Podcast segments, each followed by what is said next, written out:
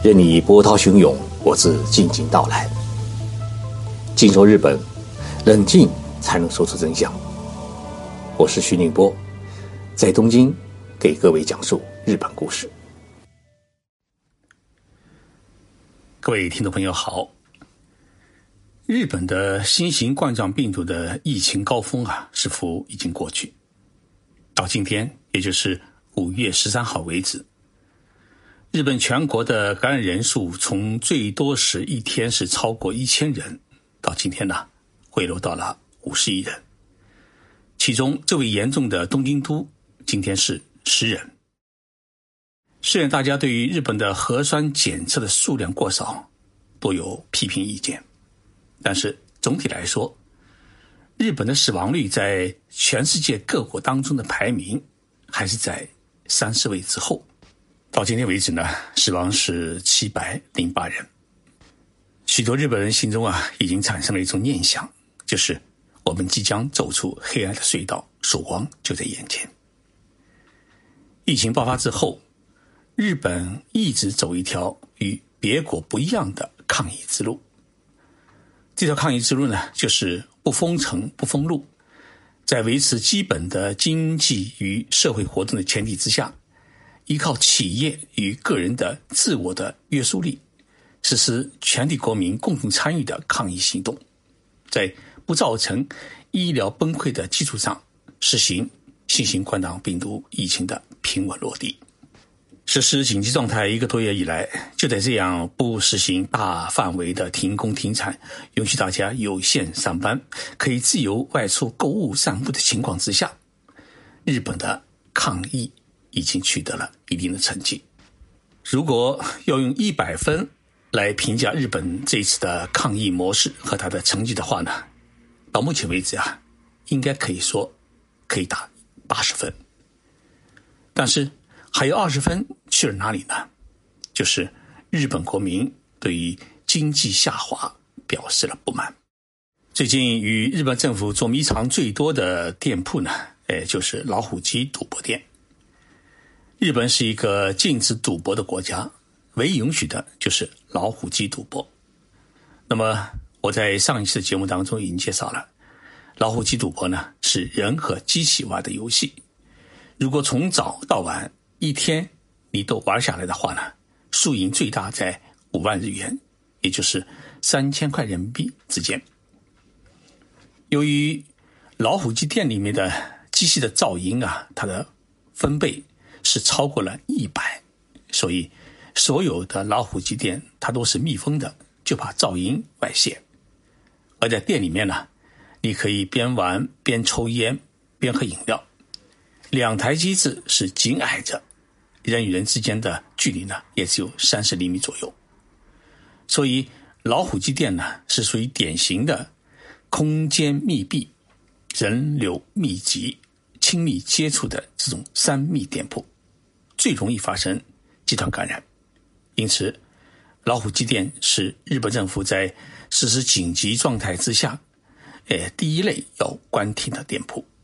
但是，以东京为例，大约有七百八十家老虎机店，在紧急状态刚实施时，呃，一度都停业了。但是呢，最近，尤其是五一黄金周之后，已经有六十多家店铺呢是重新开始营业。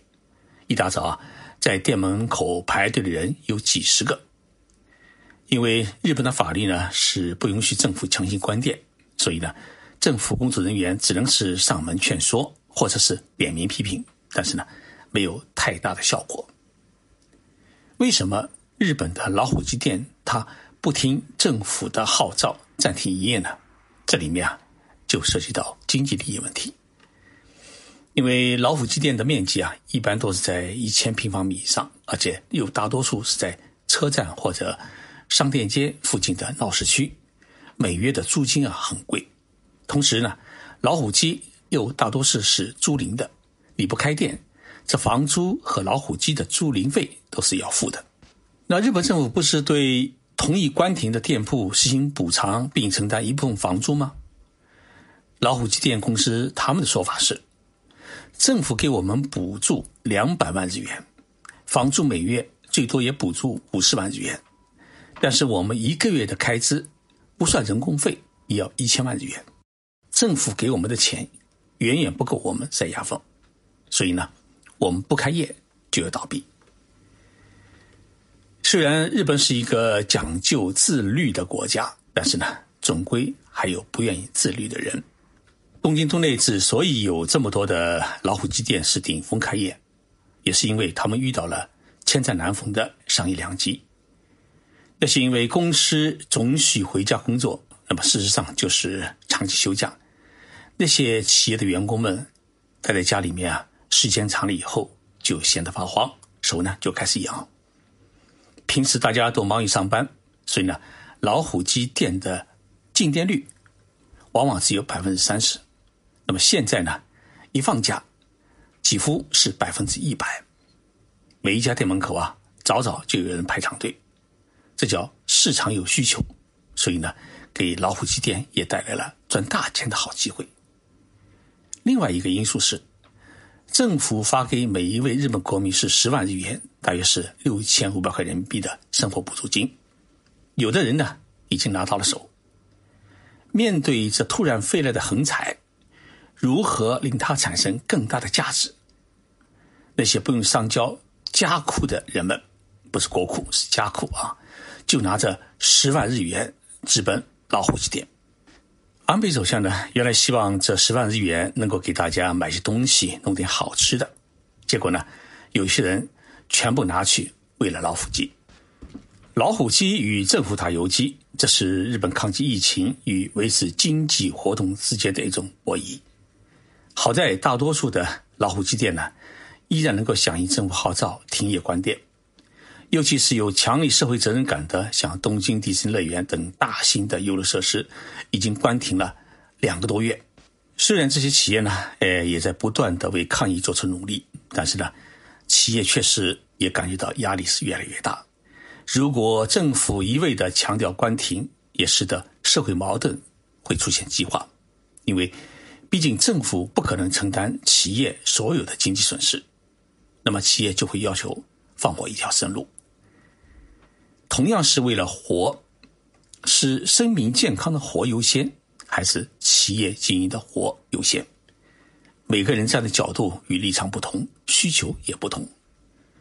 对于普通的老百姓来说，命自然比钱重要；但是对于一些企业家来说，维持企业生命。比维持自己的生命还要重要，这就是目前困扰日本抗击疫情卡的地方。所以啊，日本现在开始流行的一句话就是“与病毒共存”，因为要彻底消灭病毒，全社会投入的成本太大，蒙受的牺牲也太多。另一方面呢，事实上也是不可能消灭它。那么，如何共存？只能推行一种新生活模式。五月四号，日本政府的专家咨询委员会向日本国民呢提出了一个新生活模式，赋予大家在今后呢相当长的时间里面遵循这一模式来生活和工作。好，那我们来看看日本提出的这种新生活模式，它到底有哪些内容？基本的要点有三条：第一，人与人之间要保持距离；第二，出门要戴口罩；第三，回家要勤洗手。那么，这种新生活模式到底有哪些具体要求呢？我一条一条的给大家念。第一，人与人之间要保持两米距离。如果想活动活动、搞点游戏什么的，尽可能选择在室外。说话时呢，呃，尽可能避免正面说话。回家后呢，要立即洗手、洗脸与换衣服。碰触到别人的手，比如说握了手之后呢，要尽快清洗。买东西的话呢，尽量网购，少用现金。去超市等商业设施购物的时候呢，最好一个人去，而且要选择人少的时候去。尽量不要去触摸商品的展示品，就是样品。搭乘公共交通，比如说呃大巴、地铁、轻轨，最好不要说话。尽可能的利用自行车或者徒步上班。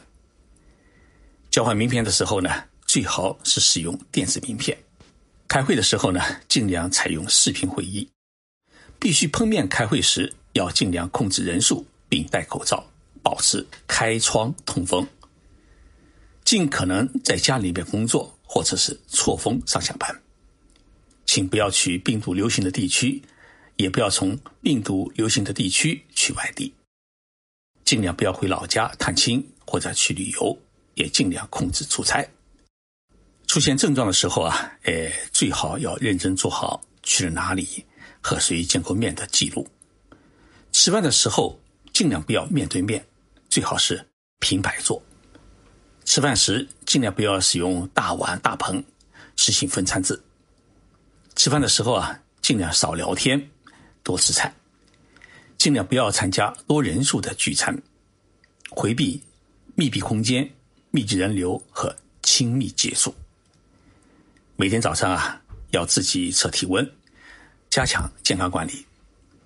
冲洗厕所时，要先把盖子盖上。在狭窄的空间里面待的时间啊，不要太长。散步或跑步时，尽量人数要少。与对方相遇时，尽量错开距离。以上这些啊，就是日本提倡的新生活模式的具体内容。我觉得许多内容啊，我们中国已经在做，或许日本只是把它细化了。这些内容呢，倒是很值得各国啊学习参考。日本政府的专家咨询委员会会长叫尾生茂，他说啊，这场疫情必将改变我们的生活和生活方式。我们不可能彻底消灭新型冠状病毒，疫苗完全开发并正式投入使用，也至少需要一年半的时间。既然我们做不到彻底消灭敌人，那么我们就要学会与病毒、与敌人共存。而新生活模式，并非是现在我们应对新型冠状病毒所必须遵循的生活新规则，也将是今后我们生活中需要改变、需要适应的新生活指南。只有这样，我们才能与冠状病毒长时间的和平相处。他还表示。我们适应了这样的新生活模式，并使它成为社会生活的新的行为准则和规则。那么以后我们再遇到类似的疫情，我们就有经验和手段来有效遏制它，并阻止它的爆发和蔓延。从尾声会长的话当中，我们可以看出，日本在这场抗疫战争中，不仅想打一场低消耗的胜仗。更想通过这场战争，建立起一种社会生活的新秩序和新规则。这就是日本抗击疫情的一个战略，或者说，是日本的一个野心。应该来说，到今天为止，日本实施的一个多月的软性的封城活动，已经取得了一定的成功。全国有一半以上地区，已经出现了连续一个星期。没有确诊感染者的清零的业绩。明天，也就是十四号，日本政府的新冠病毒专家委员会啊要举行会议，对当前的疫情做出一个评估。那么最新的消息说，日本政府将根据专家会议的建议，在全国四十三个都道府县当中，率先减进三十七个府县的紧急状态，允许他们恢复正常的生产和生活。但是呢，要遵循新生活模式，防止第二波、第三波疫情的复发。对于依然每天还有感染者出现的北海道、东京都、神奈川县、埼玉县、大阪府和兵库县，将继续维持紧急状态。日本政府的解除紧急状态的最大指标是，在过去一个星期当中，每十万人中新增感染者不满零点五人。这种量化指标啊，也给这些地区的民众一个奋斗的目标。也许到五月底，日本的疫情啊可以基本平息，中日两国重开国门、恢复人员往来也将指日可待。我们充满了期待。最后，请大家一起来欣赏日本歌手中岛美嘉演唱的歌《音学飞舞的世界》。